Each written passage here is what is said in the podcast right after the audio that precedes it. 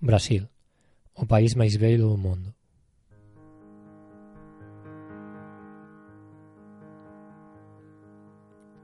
Bienvenidos a Lugares y Ondas, un podcast que regresa el primer miércoles de cada mes, aunque esta vez no hemos cumplido con nuestros propios plazos, con el objetivo de conocer otros lugares del mundo, acercándonos a su cultura, historia y costumbres. Soy Gonzalo Cuelliga y os doy la bienvenida a este nuevo programa, en el que nos acercaremos a Brasil.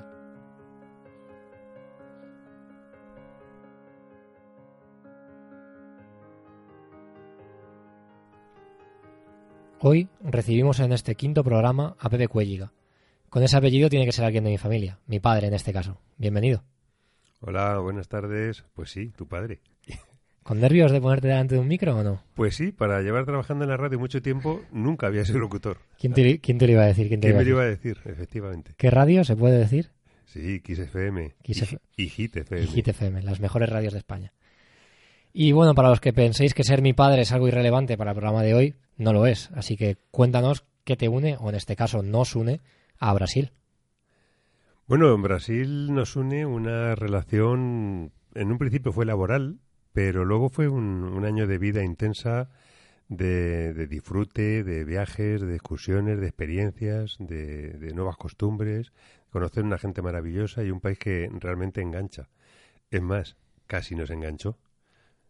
Sí, sí, desde luego. La verdad es que es un país único. Ahora, ahora hablaremos de ello. De hecho, me hace mucha ilusión hacer este programa porque es como... eh, me lo estaba guardando para un momento especial, entonces me apetece mucho hablar de Brasil. Decir a la audiencia, antes de empezar a hablar de Brasil, que tengo que pedir disculpas. El mes pasado no sacamos capítulo y es que, bueno, he tenido algunos asuntos personales, profesionales que me impidieron, me impidieron grabar. Pero bueno, eh, compromiso de una vez al mes. Vamos a intentar seguir con ello porque eh, ya en principio no debería haber problema. Pero bueno, quería disculparme de cara al público porque me han llegado algunos mensajes de gente pidiéndolo y bueno, se agradece mucho el cariño, así que mm, disculpas ahí están, espero que las aceptéis. Con todo esto vamos a hablar de Brasil.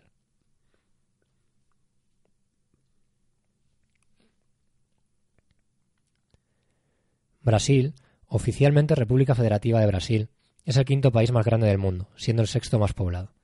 Pero no es el número de habitantes lo que mejor define al gigante sudamericano, sino su riqueza y diversidad cultural, el clima tropical o el carisma de su gente, siempre dispuestos a vivir bailando, a pesar de que la situación económica es mucho más precaria que hace algunos siglos, cuando Brasil era el país soberano del continente americano.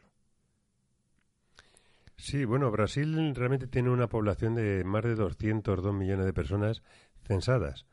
¿Qué quiero decir con censadas? Matizo esto. Pues eh, mm, hay muchísimas poblaciones indígenas que viven en la selva o en los pantanales que realmente no están censadas porque son tribus antiguas con una sociedad muy antigua que no les, no les acerca a la sociedad moderna. Los caboclos, ¿no? Entre ellos, Entre los ellos. caboclos, los indios del Mato Grosso, eh, la gente de Minas Gerais, también de, que trabaja en las minas de platino. Esa, ge- esa gente son prácticamente indígenas, son de allí, pero no, no están en la sociedad brasileña censada. Entonces, se estima en unos 40 millones de personas más la población de Brasil real. Se estima, sí. Y de esta población censada, de la población que podemos encontrar en las ciudades y en los pueblos brasileños, yo creo que es relevante saber que hay unas desigualdades terribles y que, bueno, no solo todo lo que reluce en Brasil, y esta población, esta gran población de este gran país sudamericano, pues hay, una, hay un porcentaje bastante elevado de gente que lo está pasando mal. A ver, la situación brasileña es antigua. Eh, la, la- la clase política brasileña, en general toda la clase política sudamericana, pues deja mucho que desear en ocasiones. La brasileña ha, ha ido dando, ha, ha dado bandazos motivado por los políticos anteriores. Es decir, me explico. Ahora mismo hay un partido de extrema derecha. Sí, Eso está asustando a muchísima gente. Está asustando a, a todo el cono sur, está asustando a, los, a algunos estados europeos, es decir, empresas que tienen intereses. Pero también, no digo que sea lógico, pero está justificado porque ha habido 10 años de un, de un gobierno, eh, desde Lula y, y la, la siguiente, que vinieron con un proyecto de fome cero, hambre cero, porque realmente era algo que querían hacer, por lo que tú decías antes de las igualdades, es verdad que hay mucha riqueza, Sí. pero hay mucha pobreza. Entonces, con muy buena intención, llegaron con un proyecto de hambre cero para intentar dar de comer a todos los brasileños. Pero no lo consiguieron, es más, acabaron siendo corruptos, como casi todos. Entonces, eh, de esas lluvia vienen estos lodos. La réplica, la extrema derecha. ¿Es la solución? Evidentemente no. Se van a equivocar otra vez. Pero así llevan siglos. Es, es, lamentable esa población, y ahora hablaremos un poco de la gente de Brasil, de los brasileños, no se merece esa clase política. No, desde luego que no. Nosotros cuando llegamos a Brasil en el año 2002 era año de campaña electoral. En aquel entonces que ganara Lula era prácticamente, vamos, era una utopía. Nadie pensaba que fuera a ganar una, una izquierda tan socialista que encima venía hablando eso de hambre cero. Pero fue ese mismo mensaje el que lo llevó al poder y quién le iba a decir, robaron todo lo que pudieron, ha llegado a la extrema derecha y la situación no ha mejorado ni, va a mejorar así. Necesitan gobiernos eh, mucho más neutrales, mucho más céntricos, mucho más eh, para ayudar al pueblo y no para, y no para robar ni para beneficios personales. Esto era contestando a la pregunta de Slevin de Nada que ver podcast, que preguntaba un poco por la situación política actual. Y tenemos otra pregunta por Twitter de nuestra amiga y compañera Duki Pink, que preguntaba por los sueldos. Y yo recuerdo que tú decías que contratasteis a una administrativa por 25.000 pesetas al mes, que claro, en aquella época todavía estábamos con el cambio de pesetas a euros, y era pagarle el doble de lo que cobraba en su anterior compañía, ¿no? Sí, hay una anécdota que, que indica un poco para que tengamos una referencia a todos, sobre todo a la gente joven que no, no conocéis las pesetas. Sí, claro. Que conozcáis un poco la situación. Yo a mi secretaria la contraté pagando el doble de lo que cobraba en la empresa donde estaba, que era de mi competencia. Le pagué 25.000 pesetas al mes. 240 euros aproximadamente, ¿no? Aproximadamente, sí. Uno, dos... Sí, casi 300 dólares. Porque allí, eh, ah, bueno, claro, era el dólar americano. Sí, 300 dólares. Sí. Bueno, pues eso era el doble de lo que yo le, pagaba a la empresa donde estaba, que era de mi competencia. Para que os hagáis una idea, como anécdota, a mí me pusieron una multa de tráfico por ir eh, con exceso de velocidad un kilómetro por hora nada más y me multaron con 16.000 pesetas. Ella cobraba 25.000 al mes. A dos terceras partes de su sueldo. Del sueldo mensual. Sí. Una multa. Sí, 200 dólares americanos, mientras ella cobraba unos 300 dólares americanos. los, los sueldos en Brasil son nimios. Lo que pasa es que es verdad que eh, también el producto básico, la comida básica es barata. Claro. Es accesible. Sí, de hecho en la previa estábamos comentando y creo que es momento para sacarlo a relucir que si no fuera por esta carne tan barata que están teniendo, que bueno, luego hablaremos de carnes y esto en la parte de gastronomía, pero igual las revueltas sociales serían más abundantes. Sin duda, no tenga ninguna duda. Es decir, eh, se puede, en Brasil come todo el mundo, de los propios recursos naturales. Nosotros estuvimos, acuérdate, en un pueblo que se llamaba Bonito. Bonito. Tenía muchas, diez veces más vacas censadas que habitantes. Es decir, la vaca de Chepa, la vaca blanca de Chepa, es muy barata. Allí hay carne de varias categorías. La carne de primera, que aquí vendemos como carne de primera, allí la tiran prácticamente. Y esa es la carne que consume el pueblo, la carne barata. Luego, los recursos naturales, tanto agua como verduras como frutas, están al alcance de cualquier bolsillo y eso permite que no haya más revolución social. La primera revolución social surge cuando hay hambre. Sí, es una, vamos, de hecho, eh, el pueblo brasileño es un pueblo pobre en cuanto a que no pueden, en general, ¿no? son pobres en cuanto a que no pueden permitirse lujos, pero no lo suficientemente pobres como para no comer, con lo cual esto genera una falsa estabilidad que ni hay revueltas Ahora con la llegada de la extrema derecha sí las está viendo más, pero no hay revueltas abundantes en las calles. Las vimos cuando en los Juegos Olímpicos, las estamos viendo un poco ahora, pero la gente no sale a la calle como locos a protestar ni se están matando en las calles por esto. Bueno, luego hablaremos un poco de esta criminalidad. Pero, pero claro, es una falsa estabilidad, es mentira, porque realmente no pueden comprarse un coche muchos de ellos, no pueden pagar una educación de calidad. Eh, la educación eh, pública y la sanidad pública brasileñas no son de lo mejor que hay y la, gran mayoría, la inmensa mayoría de la gente no pueden pagar nada mejor. Entonces, es una estabilidad mentirosa. No, es muy, es una, vaga la redundancia, vaga la, eh, contrasentido, es una eh, estabilidad inestable. Es decir, solamente mm, comen. Es decir, no hay revuelta social, si hay protestas. Eh, ahora mismo lo que está viendo es una protesta generalizada contra el gobierno que tienen. Claro. No es una revuelta social porque están comidos, pero efectivamente las, las demás restas, las necesidades básicas no las cubren. No, no, claro cubren el hambre. Vamos a pasar un poquito a la historia de Brasil. Sabéis que me gusta empezar los programas dando eh, apuntes de cultura, historia y datos generales del país. Entonces, bueno, mucha gente, sobre todo latinoamericanos y españoles, que son la gente que escucha este programa, conocen la, la historia de Brasil, pero bueno, la vamos a contar.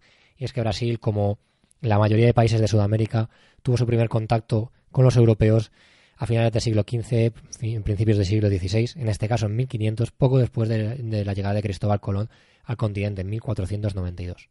habitado por indígenas hasta ese momento y formando parte del Reino de Portugal hasta 1822, se independizó, pasando a tener su capital primero en Salvador de Bahía, al norte, más tarde en Río de Janeiro, quizá la ciudad más conocida de Brasil, para acabar siendo Brasilia la capital actual. Brasilia que es una capital desconocida, es una capital política, pero bueno, ahí está, ¿no? Y es donde se mueven los negocios, donde se mueve todo. Brasilia es una ciudad muy fea, es una ciudad de grandes edificios, parece Manhattan, pero la gente no vive en Brasilia. No, claro, es politiqueo puro, negocio, bancos y poco más. Y contra la opinión general, y yo creo que un poco lo que pensábamos todos, nosotros pues porque hemos vivido en Brasil, ¿no? Pero lo que pensaría cualquiera, Sao Paulo no es la capital de Brasil. Sao Paulo no es la capital de Brasil, es la capital económica. Y sin embargo es la ciudad más grande y más habitada de todo el hemisferio sur. Es una barbaridad esto. Y más fea posiblemente. Y peligrosa, ahí andará. Ahí andará. Sí, desde luego, bueno, ha tenido varias capitales. Lástima que ahora está en la fea, pero desde luego yo creo que la capital mundial de Brasil es Río de Janeiro, que es donde, va, que es donde va la gente. Y bueno, Salvador de Bahía, que es una es, forma parte de la costa norte, quizá una de las partes de, de, las partes de costa no tan peligrosas, porque incluso Río de Janeiro es una ciudad peligrosa. Entonces, bueno, son, son ciudades que al final tienen otros atractivos como pueden ser el turismo y Brasil se ha quedado como centro de negocios. Te quería preguntar también por, por el tema, y ya volviendo a, a este tema de, desigualdades sociales que hemos hablado antes, eh, en Brasil, en, eh, perdón, en Brasilia, estas desigualdades no se ven por el hecho de que solo viven políticos, banqueros o nadie. Pero sin embargo, eh, ciudades tan poderosas económicamente como pueden ser Río de Janeiro, Sao Paulo o la propia Salvador de Bahía, tiene unas, unas diferencias eh, económicas muy grandes entre la población, dando lugar a estas grandes favelas que tanto atemorizan a la gente, pero que muchísima gente, gente que tiene trabajos normales, vive dentro de las favelas. ¿Cómo, cómo se integran estas favelas dentro de la sociedad brasileña? ¿Cómo se normaliza esto? A ver, eh, es que son varias preguntas. Eh, efectivamente, hay desigualdades sociales. La verdad es que no hay clase media en Brasil. Por lo menos en las grandes urbes no hay clase media. Si nos centramos, por ejemplo, en Sao Paulo, Sao Paulo es una ciudad económica, es una ciudad donde están prácticamente todas las empresas, empresas que tienen sede en Brasil la tienen en Sao Paulo. Las entidades financieras no, están en Brasilia. Eh, Bradesco, que pertenece a Santander, de Bilbao, los bancos americanos, eso están en Brasilia. Pero las empresas que quieren tener negocios en, en Brasil y desde allí a todo el cono sur están en Sao Paulo. ¿Por qué tanta desigualdad? Pues hay dos clases. Está la clase, la clase alta y la clase baja, nada más. Realmente la clase media se empezó a implementar a final del siglo XX y primero del siglo XXI, pero es con la llegada de empresas europeas y americanas. Tanto Siemens como General Motors empezaron a hacer fábricas en Brasil y eso empieza a generar, con unos salarios más altos, empieza a generar una clase media. Luego los españoles, con Santander, Telefónica y algunas empresas más, bueno, y otras empresas que no son solamente españolas, empiezan a llevar sueldos, salarios más parecidos a los europeos. Y eso empieza a generar una clase media. Una clase media a lo que los brasileños no están acostumbrados, pero la disfrutan. Y esa clase media empieza a, a tener cierta luz. En, en Sao Paulo, por ejemplo, es la capital eh, donde más pobres hay de todo Brasil y por ende casi, casi, casi de todo el mundo. Y sin embargo, está el concesionario Ferrari que más Ferrari vende del mundo. Eh, sí, desde luego parece, parece Parece increíble que esto pueda pasar. Más te puedes encontrar perfectamente edificios de empresas que los ves y son los típicos rascacielos como las cuatro torres que puedes encontrar en Madrid, las cuatro torres de las cuatro consultoras, que son edificios súper modernos, súper ricos, y a tres calles, literalmente tres calles, no es una exageración, una de las favelas más peligrosas de toda Sao Paulo. Entonces, esto es lo que no, no, no, se, no se acaba de entender en Europa, porque en Europa no pasa, pero esto pasa en Brasil. Sí, cuando tú ves una, cuando tú te vas por una avenida grande como fuera Lima, llegas a Santa Amaro y de repente te encuentras con una favela enorme, la favela Santa Amaro, dices, eh, la pregunta es qué estaba antes, la favela o los rascacielos. Posiblemente antes estaban las favelas, es decir, la gente que vivía en esos barrios era gente pobre, gente humilde, gente trabajadora, pero con muy pocos recursos y luego las, las, empresas y la gente que empieza a adquirir más propiedades empiezan a edificar al lado de esa gente. Entonces la favela, no es que la favela esté dentro, es que se le rodea. Se ha comido el terreno, todas estas empresas ricas han comido un poco el terreno de lo que antes era terreno de favela. Sí, y en las favelas, a ver, las favelas tienen muy mala fama porque efectivamente hay mucha, hay mucha violencia y mucha delincuencia principalmente por el tema de las drogas. Pero también vive gente muy normal, tú antes lo comentabas. Las favelas tienen mucho miedo, pero en la favela vive gente que incluso teniendo trabajo viven en la favela. Claro, es su hogar, es donde han vivido siempre. Son casas pobres, casas malas, muchas de ellas no tienen ni tan siquiera alcantarillado y viven ahí. Pero viven, entre otras cosas, porque la droga les ha reclutado ahí, ¿no?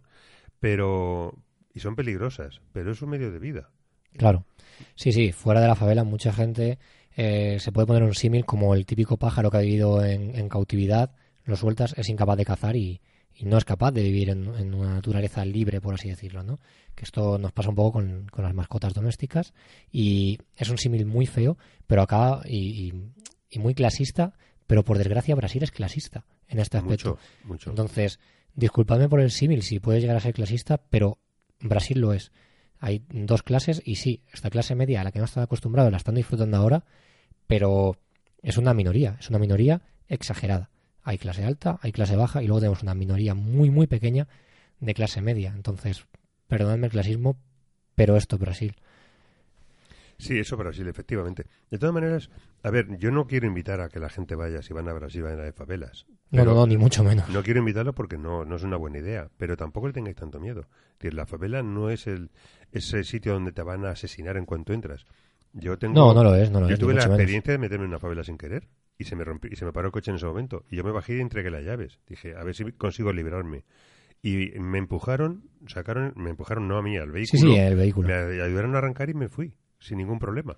Entendieron perfectamente que yo lo que tenía era un problema y me ayudaron. O sea, no invito a la gente a vaya a las favelas, pero no, no la demonicemos antes de conocerlas bien. Sí. También, eh, bueno, decir y ya para terminar con esta parte de desigualdad social y de pobreza, y para pasar a cosas un poco más alegres, porque al final yo a Brasil le tengo muchísimo cariño y parece que, lo que estoy vendiendo es que es un país horrible. No, no, todo lo contrario. Yo volvería a Brasil una y un millón de veces. Pero, bueno, es una realidad, hay que contarla, hemos empezado por aquí y así mejor porque el resto del programa será más amable. Eh, la gente en Brasil no, no va a delinquir, no, no se hace criminal por gusto, se hace criminal por necesidad.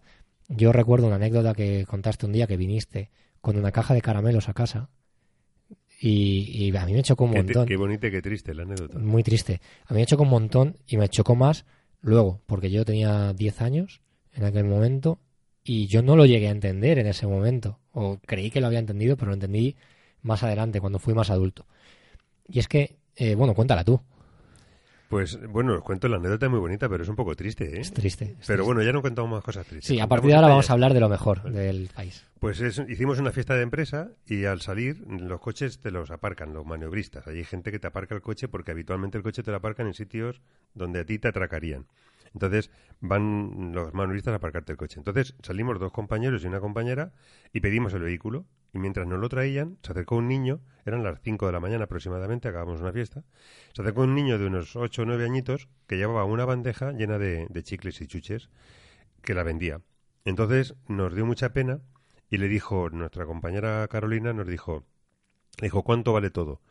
Y el chico, el niño nos dijo, 20 reales, no, no me acuerdo. Que son 4 euros. No me acuerdo, pero por ahí, 20 reales. Entonces ella dijo, venga, dánoslas todas, que te compramos todo. Entonces le dimos los, cuatro, los 20 reales y le dijimos, no, no, quédate con los caramelos también. Y entonces el niño me dijo, no, llévatelos, porque si no mi papá me hace volver a la calle a venderlos. Sí. A mí en ese momento, yo te digo, yo tenía 10 años, o sea, la, la edad del niño, y me impactó, pero dije, bueno, pues nada, pues te los quedas y ya está, no pasa nada. No entendí el drama social que había detrás. Vamos a cambiar de asunto, vamos a hablar de cosas mejores. Y es que, bueno, eh, Brasil es un país de mezcla de culturas, de mezcla de religiones, de mezcla racial, de mezcla de, tradiciones, de mezcla. Es un país diverso en todos sus aspectos. Entonces, ¿te parece si empezamos hablando por esa mezcla de religiones y de cómo se vive? Y luego ya empezamos hablando de esa diversidad racial que tenemos en, Brasil. Claro, bueno, las, la mezcla de religiones eh, está motivada principalmente por la, mezcla de, razas que se han ido asentando en Brasil. Brasil ha estado colonizado por mucha gente.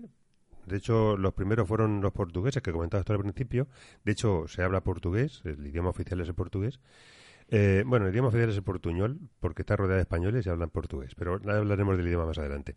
Pero realmente los portugueses aportaron una, una iglesia anglicana, primero católica, luego anglicana. Los españoles, que también una, una, una ascendencia muy importante de hispanos allí, pues más bien la católica. Los ingleses aportaron, de la, que en la mina de aportaron los protestantes. Y luego los propios indígenas tenían sus propios ídolos, sus propias religiones. Hay cientos de religiones autóctonas. Pero luego con la colonización por parte de esclavos negros traídos de África, eh, los esclavos negros tienen sus propias religiones también. En África hay una variedad de más de 1.500 religiones distintas conocidas. Y esas religiones las llevaron a Brasil. Al final se montan tantas iglesias como colonias hay. Cada gente, cada grupito humano que se mezclan o no con, con los autóctonos, pues generan una propia iglesia. Y esa iglesia al final, digamos que la adaptan pero mm, yo no, no, sé exactamente las iglesias que habrá, pero habrá muchísimas, muchísimas. Yo recuerdo un día que un compañero mío de colegio vino a comer a casa y uno de sus ritos de religión era que no podía beber hasta que no terminara la comida. Entonces le preguntamos, ¿y esto? dice, no, porque yo soy de no sé qué religión, de una escisión de la iglesia protestante, tenía su propia, y esto era una de las cosas que hacían, comer y luego beber. Entonces, hasta ese punto se podía notar la diferencia, hasta que te cambiara costumbres normales y, tan tontas como beberte un vaso de agua o no. Entonces, bueno, yo creo que esto también viene potenciado por estos africanos que vinieron, que eran raza completamente negra. Eh, teníamos también blancos que podía haber, que, había incluso rubios, porque hubo una generación de alemanes que fue a, a Florianápolis a vivir y ya se quedó allí. Hay muchísimos mm, blancos de piel blanquísima que se quemarían en venidor con el pelo rubio. Tenemos los mulatos, que es lo más representativo. E incluso tenemos asiáticos, pero asiáticos de generaciones, tres, cuatro generaciones de asiáticos que ya llevan allí en Brasil. Y se aguantan muy bien entre ellos, no son paradas racistas, excepto con un caso, ¿no? A ver, eh, Brasil es un país maravilloso, vamos a empezar a decirlo ya. ¿no? Sí, sí, Brasil es un país maravilloso. Brasil es un país maravilloso y una de las cosas maravillosas que tiene Brasil es la diversidad de gente que tiene. Sí. Eh, cada gente además aporta lo suyo. Eh, solamente tiene, yo diría que un borrón en la historia de la convivencia entre distintas razas. Pero lo que tú estabas comentando ahora, eh, pues por ejemplo en Sao Paulo hay un millón de personas orientales, japoneses, que ya en segunda y tercera generación hay eh, algunas eh, personas, hombres y mujeres, con la carita, con los ojitos rasgados. Y la piel mulata. Y con la piel mulata. Sorprende muchísimo, pero es una, son muy atractivos, porque realmente es muy atractivo una, una cara asiática. Y hay, muchísimos. Hay muchísimos mulatos y mulatas, con, es que vienen de una población de un millón de, de Claro. En la parte sur, en la parte Curitiba y Florianápolis, en esos dos estados eh, se implantaron muchos nazis cuando acabó la Segunda Guerra Mundial. Eso generó que los, eh, los descendientes de esos nazis ya no tienen nada que ver con aquella gente. No, evidentemente. no, no, creo que tengan el ADN grabado. Hombre, espero, los judíos. Espero que no. Pero es verdad que, tú decías, son rubios y con ojos azules y miden 1,95 de media y son, son efectivamente son alemanes, y además tienen apellidos alemanes. También hay muchísimo apellido italiano, también estuvieron por allí, en toda Sudamérica, eh, también en Argentina, pero en, en, en Sao Paulo, o sea, en Brasil también hay mucho, mucho italiano. Y bueno, voy a contar lo del borrón. Cuéntalo, que que hay un borrón en la historia. A ver, cuando... Eh, en, en, Brasil, en la selva, hay unos árboles que se llama sirengueira. La sirengueira genera una resina que allí le llaman la bolacha, que realmente es con lo que se fabrica el neumático. Los, neumáticos, que todos conocemos, que llevamos en las ruedas de nuestros coches, se fabrican de un, de un látex, de una resina que sale de las sirengueiras. La, traducción sería eh, goma, ¿no? Goma, sí. La bolacha goma. Resina como goma. Sí, nosotros hemos, hemos sacado. Sí, en el propio Amazonas. Sí, sí. Bueno, pues eh, allí llegó un inglés que se llamaba Goodyear, que algunos llevarán su coche la marca Goodyear todavía. Bueno, pues Goodyear empezó a explotar esa goma y empezó a, manufacturar la goma convirtiendo en neumático de coches pues a principios del siglo XX cuando empezaron los coches a funcionar. Eh, Brasil ha tenido varias veces, eh, ha recurrido a esclavos negros traídos de África, eh, en América hay mucho afroamericano, pero realmente en Brasil eh, eran afroesclavos, o sea, lo llevaban realmente en barcos de esclavos. Esos negros llegaban a trabajar principalmente a la bolacha, principalmente a la goma. Pero claro, se implantaban allí, empezaban a vivir en Brasil y empezaban a mezclarse con, con los autóctonos. Los autóctonos podían ser blancos, como tú dices, y podían ser rojos también que es toda la parte central donde está Minas Gerais, los domatos grosos, eh, son la piel es roja, es una piel india. Eh, entonces empezaron a mezclar y de ahí empieza a aparecer pues una tez un poco más clara, los mulatos, los mulatos claros, los mulatos oscuros, en función de cuántas generaciones hayan pasado de mezcla. Poco a poco la raza se va, la raza mulata se va aclarando la piel porque vuelven a mezclarse con, con gente más blanca o y se va aclarando la piel hasta que de repente, con la, con la explotación que comentaba antes de Goodyear y, todos los fabricantes de neumáticos, vuelven a requerir mano negra y vuelven a traer esclavos. Entonces, ahí sí que hay un fallo, en la, hay un borroncito por parte de los brasileños. Cuando los esclavos negros de nuevo vuelven a, a Brasil y empiezan a mezclarse con los mulatos y con los blancos brasileños, se vuelve a oscurecer la raza. Entonces ellos a eso le llaman un paso atrás. Es de- a ver, dejemos claro que es algo irónico totalmente, no es, no es ofensa, no ni siquiera son racistas entre ellos. Es decir, es una forma irónica, satírica de llamarlo. Hombre, un poco de racismo sí que hay. Sí, sí. Pero- En ese, en ese, a ver, estamos hablando del entorno de, lo, de principios del siglo XX. Claro, claro, claro. Eso, es decir, había ese racismo. Evidentemente, no escucharás a nadie ahora en el siglo XXI hacer un comentario racista real, salvo que esa persona en concreto sea racista, me da igual que sea brasileño o de cualquier otro país, pero no vas a hacer un comentario real, a hacer daño contra alguien de esa raza negra que, que sea descendientes de esclavos africanos. No, No, no, no. no, no son un país racista, No, no, mucho en absoluto, en absoluto. Y eso puedo dar fe que no es un racista. Yo he tenido, he convivido, eh, tenía 500 trabajadores con nosotros. Sí. He ido con blancos, negros, mulatos y, y con asiáticos. Y Teníamos- todos, y todos te hacían la misma pregunta. La típica pregunta ascensor era eh, ¿español, mexicano? ¿De dónde eres? Porque claro, entienden que hablas español, pero a veces se les despista un poco el acento con los mexicanos, no sé por qué. Con argentinos. Ah, con argentinos. Con argentinos. Entonces te preguntan, ¿español o argentino? Y tú le dices español. Y dices, ay, muy bien. ¿Te gusta mi país? Siempre, lo primero. Ellos lo que quieren es que estés a gusto en su país. sí, son, al o sea, no, no solo es que no sean racistas, es que son acogedores. O sea, si por ellos fuera, que, que, que fuera todo el mundo. O sea, en este apartado mucho que aprender de- del pueblo Mm, brasileño. Hombre, siempre que un brasileño habla de su país, lo que quiere es que lo admires. Sí, Y además se presta a hacértelo mejor. Es decir, si tú le necesitas, lo requieres para algo, eh, aconsejame una excursión, vente conmigo, dime algo que me pueda gustar, automáticamente se brindan. Se Sí, brindan para siempre. que disfrutes del país, porque lo, el mejor piropo que le puedes decir a un brasileño es me gusta mucho Brasil. sí. Eso, vamos, los hace, los hace maravillosos porque te hacen la vida súper fácil desde el primer minuto en el que, el que pones el pie en Brasil. No, y además creo que hay que dejar claro lo del tema racista. Eh, yo hablaba de que es un borrón, pero que efectivamente tú tienes razón. No hay racismo. O sea, yo estoy convencido que ahí hay una persona negra casada con un blanco y no sabe ninguno de los dos qué raza tienen. Y lo digo en serio. Sí, sí, no, to- no hay, totalmente, no hay ningún tipo de color. No. En serio, ¿eh? No, no. O sea, considero que España somos un país bastante más racista que, que Brasil. Desde mi punto de vista, sí. Sí, sí lo somos. Vamos a pasar a estilo de vida, que nos alargamos. A mí es que me gusta mucho hablar de Brasil. Nos va, a- nos va a costar meter Sí, esto. sí. Hombre, po- podemos estar cinco días aquí hablando de esto. Sí, a mí me va a costar meterlo un poco en tiempo de programa, pero bueno, vamos a intentarlo. El estilo de vida que podemos imaginar de Brasil es un estilo de vida callejero, lleno de ritmo, gente cantando, bailando samba, capoeira en playas, en parques, en fin, en la calle. La gente disfruta viviendo en la calle. Yo recuerdo ir a la Plaza de la República, una plaza, ni siquiera un parque, ni siquiera una playa, a tomar cualquier cosa, a comprar cualquier cosa al mercado artesanal y que haya corros de gente con alguien cantando, tocando algún instrumento, habitualmente algo de percusión para marcar un ritmo, y un corro de gente de 10, 12, 20 personas haciendo capoeira. Entran dos, salen dos, todo el rato haciendo capoeira. Entonces, pero esto te lo podías encontrar en todos los parques, haciendo, ¿cómo se llaman? Las, Pauliños. los puliños. Pauliños. Cantando y luego, pues a lo mejor te vendían su disco, ¿no? O simplemente cantaban porque se juntaban con los amigos para cantar. Pero también era con, con el deporte, era con todo. Es una cultura callejera, ¿no? Los puliños, mm, paréntesis, los puliños para la gente que gusta la batalla de gallos son batalla de gallos en portugués. Sí, lo que pasa es que son cantadas. la- bueno, para el que no sepa lo que es una batalla de gallos, son raperos que intentan demostrar eh, al otro que rapean mejor que él, básicamente, ¿no? Esto en vez de rapeado es cantado. Con una guitarra se van diciendo cosas, muchas veces están escritas, pero bueno, tiene, tiene su gracia, son divertidísimas. Pues dices que la, que la gente vive en la calle. Bueno, eso lo ayuda mucho el, clima. Pero es verdad, tiene una, tiene una mentalidad muy de calle, muy de fiesta, muy de bailar, muy de... Muy de juntarse. de compartir, muy de juntarse, sí, De compartir, compartir es la palabra. Sí, le gusta mucho la música, pero le gusta mucho la música en vivo. En cualquier bar hay un grupo cantando, si no hay un tío con una guitarra en la puerta.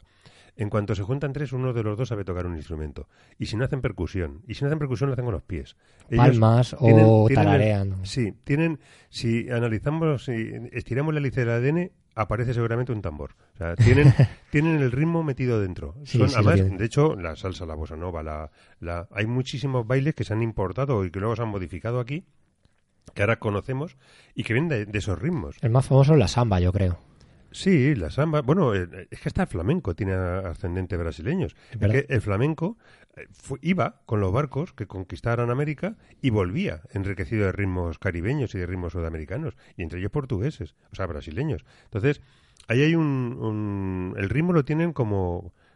Yo siempre digo que son los, los paulistas, por ejemplo, son muy muy trabajadores, es decir, no todo no todo baile. No, evidentemente. Los polistas, yo siempre he dicho que los polistas son adictos al trabajo. Sin embargo, están trabajando hasta que suena una flauta o un tambor. En ese momento se ponen a bailar. No lo pueden remediar. eh, les hace felices. Pero es que mm, el clima invita. El clima, la, la luz, el calor, la, la, la sonoridad que tienen las aguas, el- la exuberancia del verde. Si es que además es que... eh, Invita a estar aquí, en la calle, desde Te luego. da gana de bailar estando aquí. Sí. Estamos hablando delante de un micrófono y da gana de bailar, ¿no? Yo, es una, es una de las cosas que digo siempre. Yo vivo en Alcalá de Henares, Madrid, y echo tantísimo de menos esa naturaleza para tener naturaleza y poder salir a la calle y hacer actividad en la calle. Tengo que cogerme el coche, irme a un pantano o irme a la sierra o... Allí no, allí sales a la calle y no es que tengas naturaleza, es que tienes plazas, tienes parques, tienes cualquier cosa, porque la gente hace ese tipo de vida. Entonces, como la gente hace ese tipo de vida, las ciudades están pensadas así, porque no puedes concebir una ciudad brasileña sin brasileños en la calle.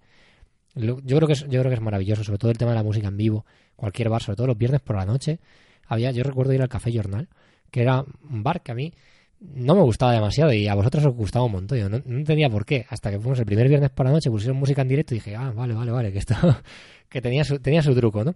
Y, y como este bar, miles de restaurantes para cenar, bares de copas o, cualquier tipo de bareto de barrio que te ponían esta música en vivo. No sé, desde luego a, a mí me da mucha envidia. Sí, sí.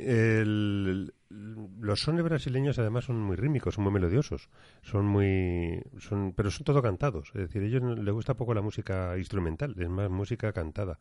Pero además los, los brasileños cantan bien.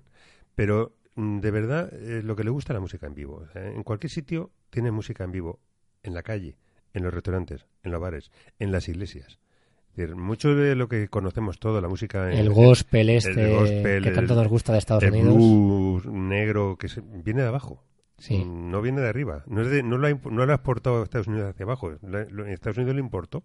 Es decir, estos músicos vienen vienen de las de, de aquellos negros africanos que repoblaban el sur. Sí, sí, de hecho son, son ritmos africanos. Son ritmos africanos. Pero mm, pasados por el tapiz o por el, Por el o- filtro. sí, por el filtro de, de esa música rítmica, melodiosa, eh, cariñosa. Es que, bueno, si me dejas hablar de... No, no, te voy, a, cort- te voy a cortar. Y de la música al deporte. Eh, lo que tú has dicho, el clima invita, las playas, la naturaleza, los parques enormes, todo invita a hacer deporte. Evidentemente el fútbol. El fútbol es como su deporte rey. Han ganado no sé cuántas veces, cinco veces el Mundial de Fútbol, pero bueno, da igual. Independientemente de las veces que hayan ganado, es, es su deporte como si lo hubieran inventado ellos. Eh, pero también el vóley playa, eh, la gente sale a correr a los parques, a patinar, a montar en bicicleta, la gente hace deporte en la calle. Por el calor, por el buen tiempo que hace, habitualmente, salvo la típica lluvia tropical que te puede caer, vas a tener una temperatura de 20 grados, 30 en verano, 40 si se te pone muy complicado, pero suele ser 10 meses de temperatura idónea para, sobre todo en las partes centrales del país, ¿no? Volviendo al fútbol. Mm, Lo viven mucho. Bueno, si hablamos de fútbol, hablamos de religión, porque casi casi, Casi, es, un- casi casi. es una religión. Eh, el fútbol en Brasil mm, está en las escuelas, en las calles, en los niños. Los niños juegan a la pelota y si no tienen, en, si en una favela no tienen una pelota, lían un trapo con una goma y le dan patadas. Es verdad. Y, y- y rematan con las dos piernas y corren y suben y bajan y no se cansan nunca de jugar a fútbol. Y se juntan entre niños y juegan. Y se juntan 17 y juegan también. Da igual que el equipo tenga 3 que 25 jugadores. Ellos no controlan. Da igual. Vamos a jugar a fútbol y vamos a jugar a fútbol siempre. Luego los europeos los compramos. Compramos los equipos grandes europeos, compramos Sí. los brasileños porque juegan bien. No es que sean mejores, es que muchos jugando a fútbol y alguno destaca. Yo he jugado, yo he jugado en el colegio 25 contra 25 en un campo de fútbol 7. Sí, claro. sí. 25 contra 25. Todos los niños que quieran jugar a fútbol, sus compañeros le van a dejar jugar. Porque ¿cómo le quitas a un niño la ilusión de fútbol. jugar a fútbol? No puedes. Y eso se Eh, refleja en la vida adulta. luego. Nosotros, además, el año que estuvimos allí fue cuando Brasil jugó el Mundial de Japón-Corea. Corea y Japón, sí. Sí, que lo ganó Brasil. Por cierto, fue la quinta estrella de la quinta, el quinto mundial que Y, ganaba y Brasil. la, sí, y la última hasta el momento. Y la última hasta el momento. Tenemos que volver allí. Hay que, sí, Para que ganen cuando volvamos vuelvan a ganar. Te cuento una anécdota que me pasó en el trabajo. Cuenta. Bueno, nosotros Yo hago, trabajamos. yo hago como que no la he escuchado nunca y ya está. nosotros tra- vale. Nosotros trabajamos 504. Cuatro españoles y 500 brasileños. De los 500 brasileños, da igual que sean hombres que mujeres, porque fútbol da igual que sean hombres que mujeres. Bueno, pues un día a las 7 de la mañana eh, no había llegado nadie a trabajar. Y yo mandé un correo electrónico a dos jefes de ventas diciendo que por qué no iba nadie a trabajar. ¿En dónde estaban, no? Claro, que estaban. lógico. Y entonces me contestan que, pero con unos signos de admiración grandes, como diciendo, ¿por qué preguntas esto? Me contestan diciendo, estamos viendo el glorioso Colombia-Brasil. Glorioso. Sí. Nada menos. El glorioso Colombia-Brasil que ganó, por cierto, ganó para los eruditos de fútbol, ganó Brasil 3-2 ese partido. Bien, pues eh, lo contestaron de una manera como decir, no sé qué preguntas, o sea, pero ¿dónde está la duda? Estamos viendo fútbol. Entonces yo cogí la respuesta de mi jefe de ventas, subimos a ver a la presidenta de la compañía y le dije, Ana, tenemos dos opciones. O despedimos a los 500 o cambiamos el horario. Claro, no los ibas a echar a todos, que luego Al final- contratar está muy complicado. Claro, es que ¿para qué? Claro. Sí, no van a hacer falta luego.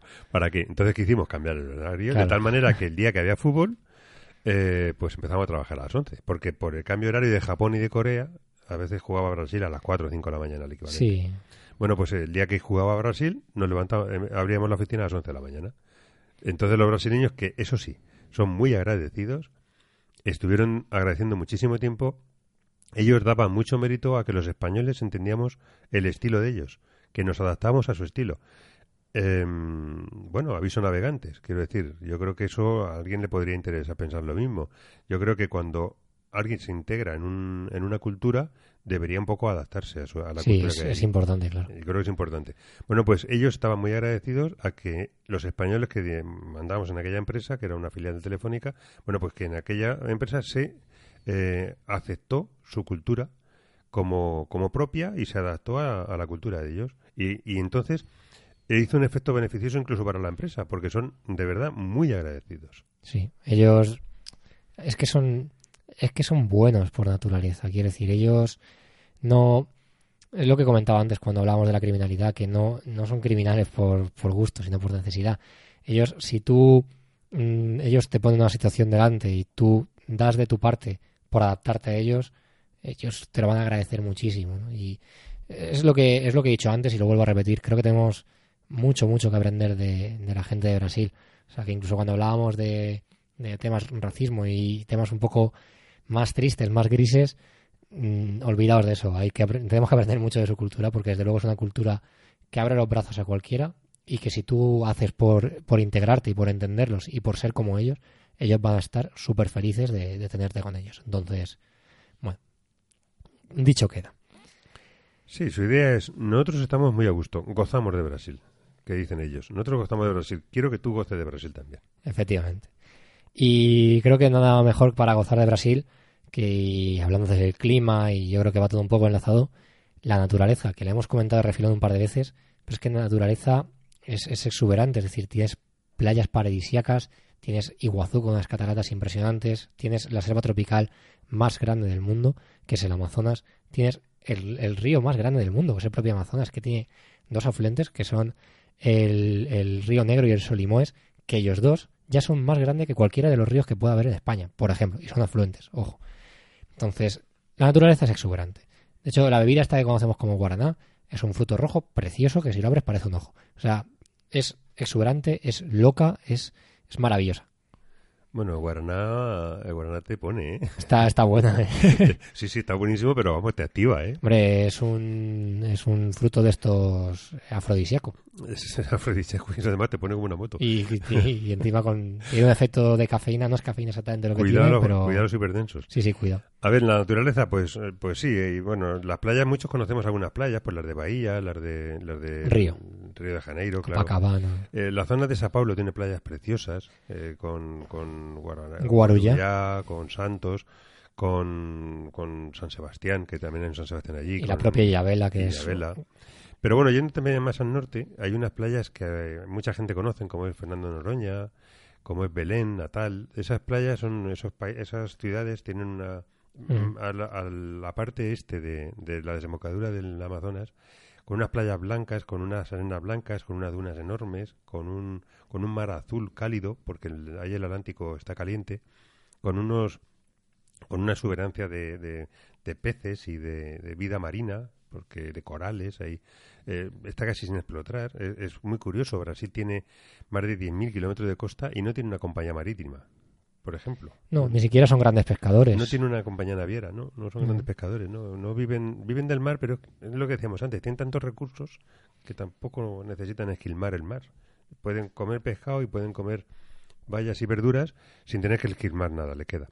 Hombre, eh, Brasil tiene la cuarta parte del agua dulce del mundo. Es decir, la reserva de agua dulce que, que tiene Brasil es enorme. El río Amazonas eh, llega a tener, bueno, mide 6.700 kilómetros de largo. Estamos hablando de unas cifras que mucha gente tendrá que pensarse cómo las traduce. De hecho, no es, no es, el, no es el río más, más largo del mundo, pero sí es el más grande en términos en cómputo general porque es el más caudaloso, es el más ancho. Es decir, eh, hay partes del propio Amazonas en las que si te pones en el medio eres incapaz de ver ninguna de las dos orillas. Bueno, es que en algunas partes, en la temporada baja, eh, mide 100 kilómetros de anchura y en la temporada húmeda llega a medir 240 kilómetros de anchura. de anchura. De anchura. Ojo al dato. Tiene el archipiélago de agua dulce más grande del mundo. Durante 6.700 kilómetros. No, no todo. No todo, No todo. pero- Eso es cuando se va acercando de la desembocadura. Sí, pero no es el, no es el Nilo, que es un Nilo, que es un río estrecho. Es el, el Nilo es el río más largo del mundo, pero es un río estrecho. Y no, no, el Amazonas no es un río estrecho No, no, no, no. Bueno, él desemboca en, en el estuario donde desemboca, mide 480 kilómetros de ancho la desembocadura del Amazonas. Sí, el... No, me río yo del delta del Ebro que tenemos Sí, aquí. sí, sí. bueno, pues ese río, eh, efectivamente, tú lo decías antes, mm, realmente se llama, eh, cuando entra en Brasil se llama Solimoes. El Solimoes viene de Perú, realmente nace en Perú. Y el negro nace en Colombia. El Solimoes hace frontera con Colombia, es decir, de alguna manera pasa a los tres países, y el negro hace frontera con Venezuela. Y luego se junta en un sitio espectacular que se llama el Encuentro de las Aguas, que donde el Solimoes baja cargado de arcilla, es un color amarillo, Amarillo, sí, sí. y Súper denso, además. muy denso porque lleva muchísima arcilla de, de- de- de arrastre.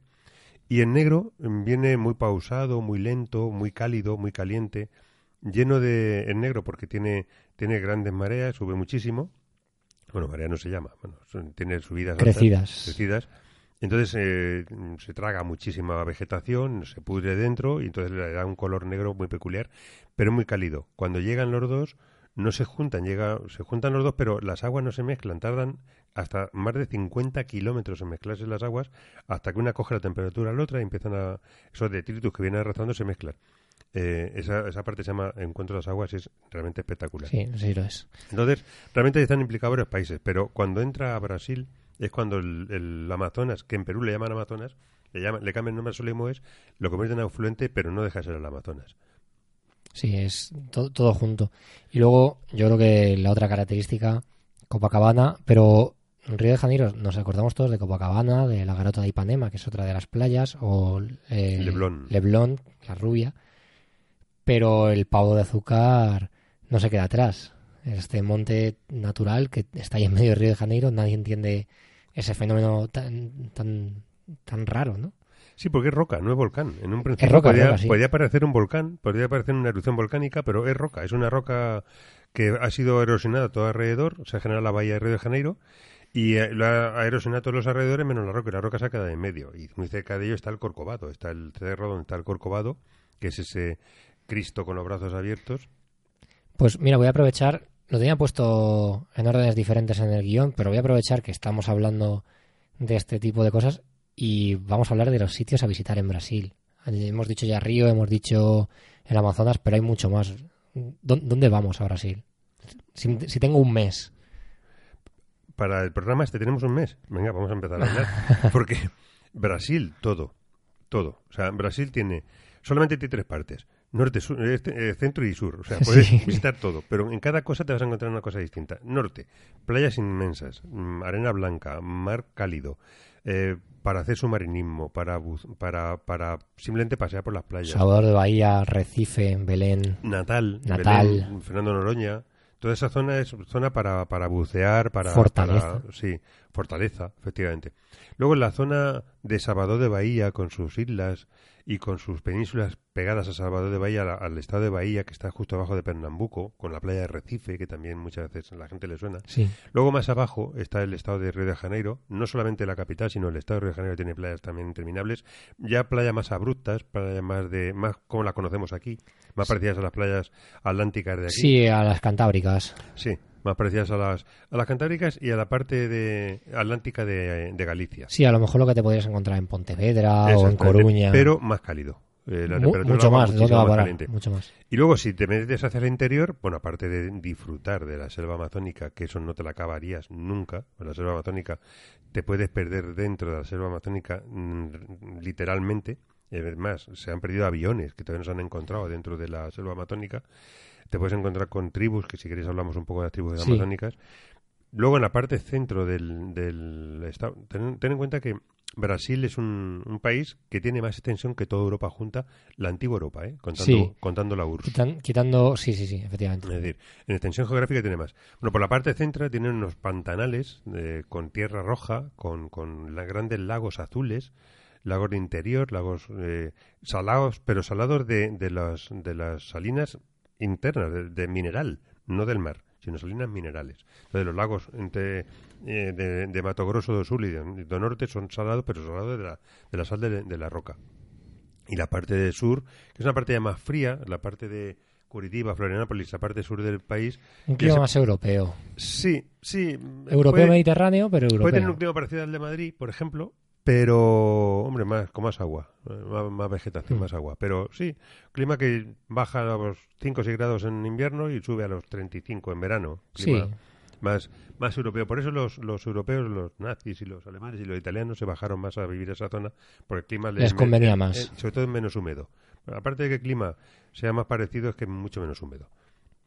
Eh, allí también puede visitar, bueno, Florianópolis es, un, es un- una ciudad para vivir. O sea, Florianópolis te puede quedar a vivir allí, porque además es una ciudad de un millón de habitantes que, que, que, bueno, que yo no la conozco personalmente, pero quien ha hablado de Florianópolis es una ciudad, eh, pues es como como un Ámsterdam o como un Venecia, con sí tiene, muchísima tiene agua. canales. eh, Tiene canales, tiene casas con, ah, con tu propio punto de atraque, de amarre para tu barquito, porque todo el mundo tiene, ahí sí hay más clase media. Pero sobre todo es que tiene eh, una, una naturaleza, que una, un mar que te inunda las calles, se mete dentro. Entonces, bueno, pues es una, es una Venecia, es, un, es como un Ámsterdam. Con un clima parecido además al de Venecia, clima Sí, más, más mediterráneo. más parecido sí. a Italia o España que a lo mejor a, Sí, a Holanda. Ahora, ¿qué se puede visitar en Brasil? Hombre, yo desde luego pondría foco en dos sitios. El Yo pondría Amazonas. foco en el Río Negro, evidentemente el Río Sí. Negro, que es el- donde se puede vivir, porque además el Río Negro no tiene mosquitos y el Solimões sí. Entonces la gente va a visitar el Río Negro porque está mejor, es más confortable, eh, estás más tranquilo, si quieres. Evidentemente el Río Negro hay que visitarlo. Eh, yo visitaría la zona de Mato Grosso de, do Sul, que es donde está Sí, esa tierra roja que os decía, con, con volcanes, con cráteres, con una serie de, de cosas. Nosotros estuvimos en alguno de ellos. y sí, sí, cráteres, volcanes, tierra roja, parece un desierto de Estados Unidos más que otra cosa, parece más Texas que otra cosa. Y 100 kilómetros a la derecha, una selva cerrada con unos lagos enormes, Absolutamente. ríos mm, grandes, ríos pequeños, ríos de todo tipo, serpientes, todo lo que te puedas encontrar en una, en una selva tropical a 100 kilómetros del desierto tejano más absoluto. Sí. Y lo que yo no me dejaría nunca, desde luego, de visitar sería ni, ni Bahía ni, ni Río de Janeiro, claro. Río de Janeiro, no sé, igual es la ciudad más bonita del mundo, no lo sé. Pues el enclave posiblemente sí. Sí, por lo menos las que yo conozco. A nivel natural, claro, sí, sí, porque no es una ciudad que digas, pues tenemos que ir a ver no sé qué plaza o tenemos que ir a ver el Parlamento, como puede ser, por ejemplo, en Budapest, o tenemos que ver el, no lo sé, el London Bridge en Londres. No, no, no, no tiene eso. No, es que Río de Janeiro no tiene mucha historia. es una ciudad ra- natural. Sí, es una ciudad además relativamente moderna. Es una ciudad relativamente moderna. Entonces no tiene una historia ni una cultura muy antigua. eh, tiene más una. eh, es una ciudad eh, en, en un entorno privilegiado, un entorno natural privilegiado. Eso sí, es una ciudad de 16 millones de habitantes. Es una ciudad enorme. Sí, Y las tres playas de, de Río de Janeiro, que Copacabana, Ipanema, Ipanema y, y Leblon, Leblon. principalmente esas tres playas, son esas playas que todos soñamos, que esas. Esas, sí, sí, desde luego.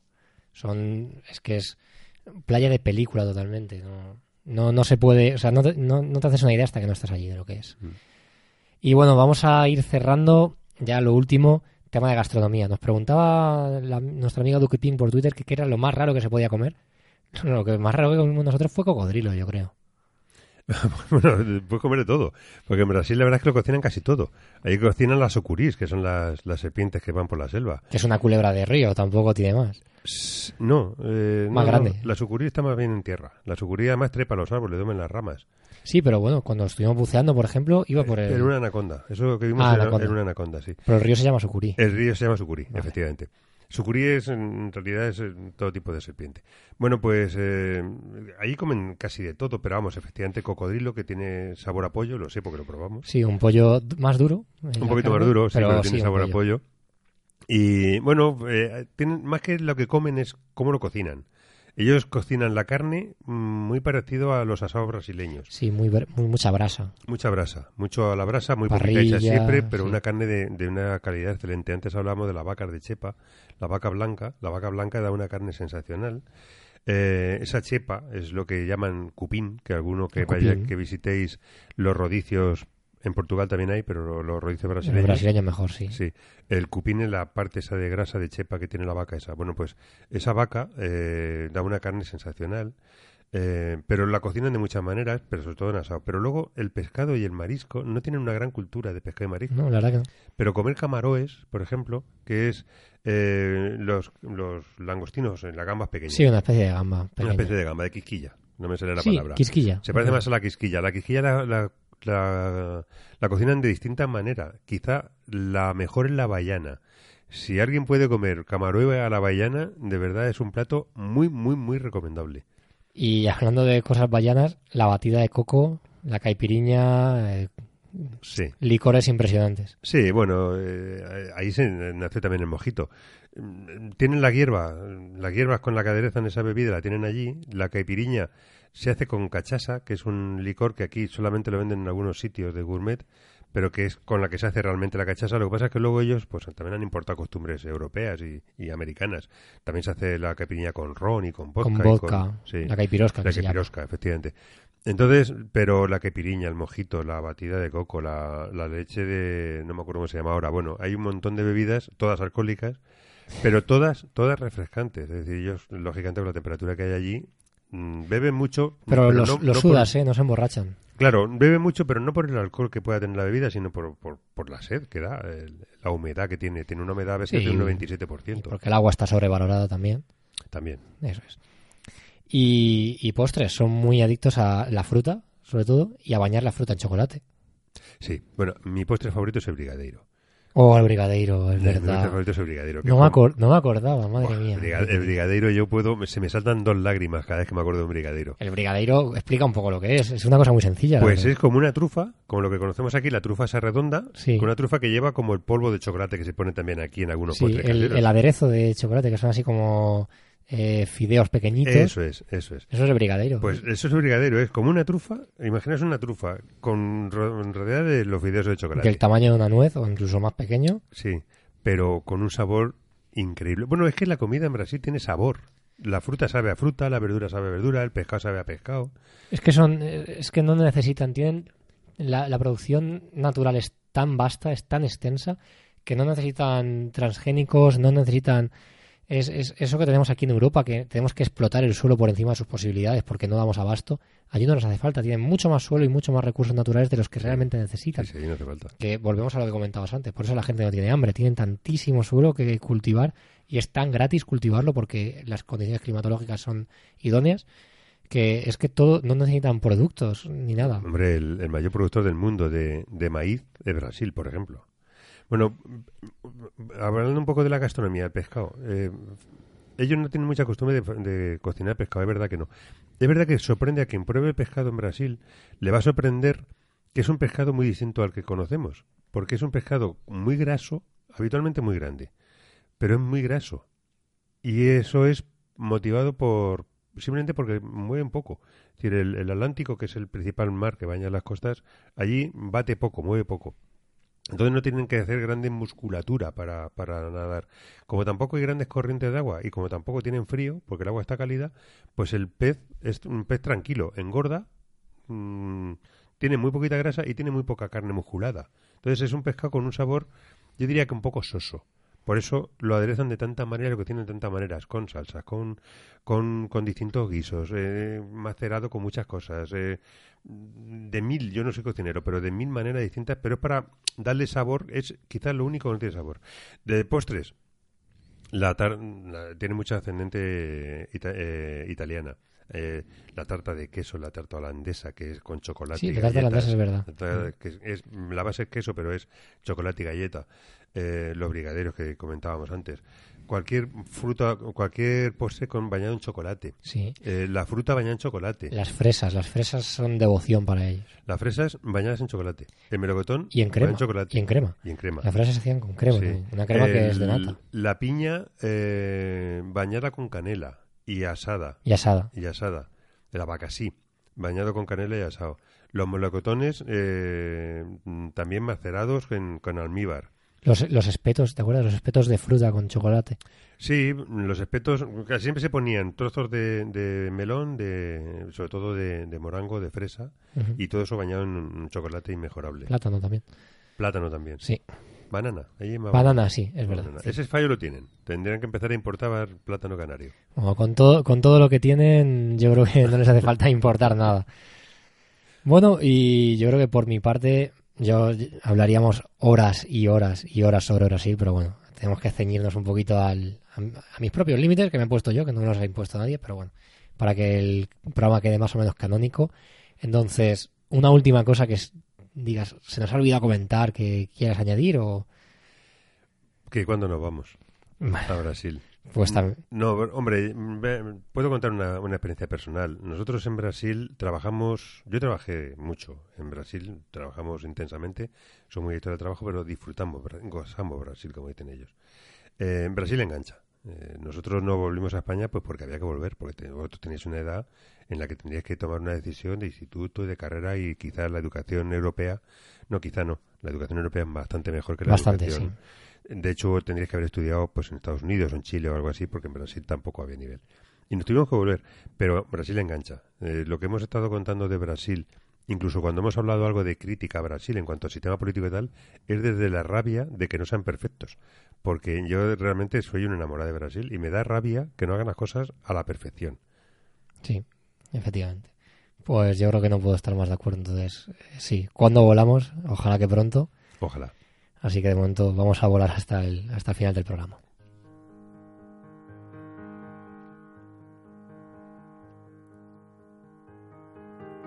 Hemos buceado en agua dulce y navegado en agua salada. Hemos bailado los sones cariocas y cantado bossa nova. Hemos disfrutado su carne y saboreado sus postres.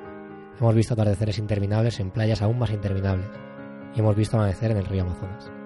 Todo esto gracias a la experiencia de haber vivido un año allí. Gracias por estar en lugares y ondas. Nada, placer mm, hablar de Brasil. Me puedes traer cuando quieras, ¿eh? Yo de Brasil puedo estar hablando todo el día, pero ha sido un placer compartir contigo el programa. Si a la gente le gusta el programa, bueno, que nos lo digan en redes sociales, ahora recuerdo, pero si a la gente le gusta el programa, podemos estar horas y horas y horas y hacer un tema de Brasil. Entonces, si a la gente le gusta, igual tenemos una segunda parte de este programa. Además, te, te digo, eh, te hago una sugerencia. Podemos tener la, la visión femenina de, de una niña de 7 años entonces, 8-8. o de 8 años entonces, que daría una visión muy bonita de Brasil. Sí, sí, sí, sí. Es posible que mi hermana venga a hablar de Brasil en algún momento. A los que queráis contactar con el podcast, nuestras redes de contacto son lugaresyondas.gmail.com, eh, arroba lugares y ondas, o mi propia cuenta de Twitter, que es arroba gcuelliga. Gracias por acompañarnos en este quinto programa. Eh, prometemos que el primer miércoles de agosto vamos a estar aquí, no como esta vez, que han sido dos, dos meses sin venir. Así que hasta pronto y muchas gracias.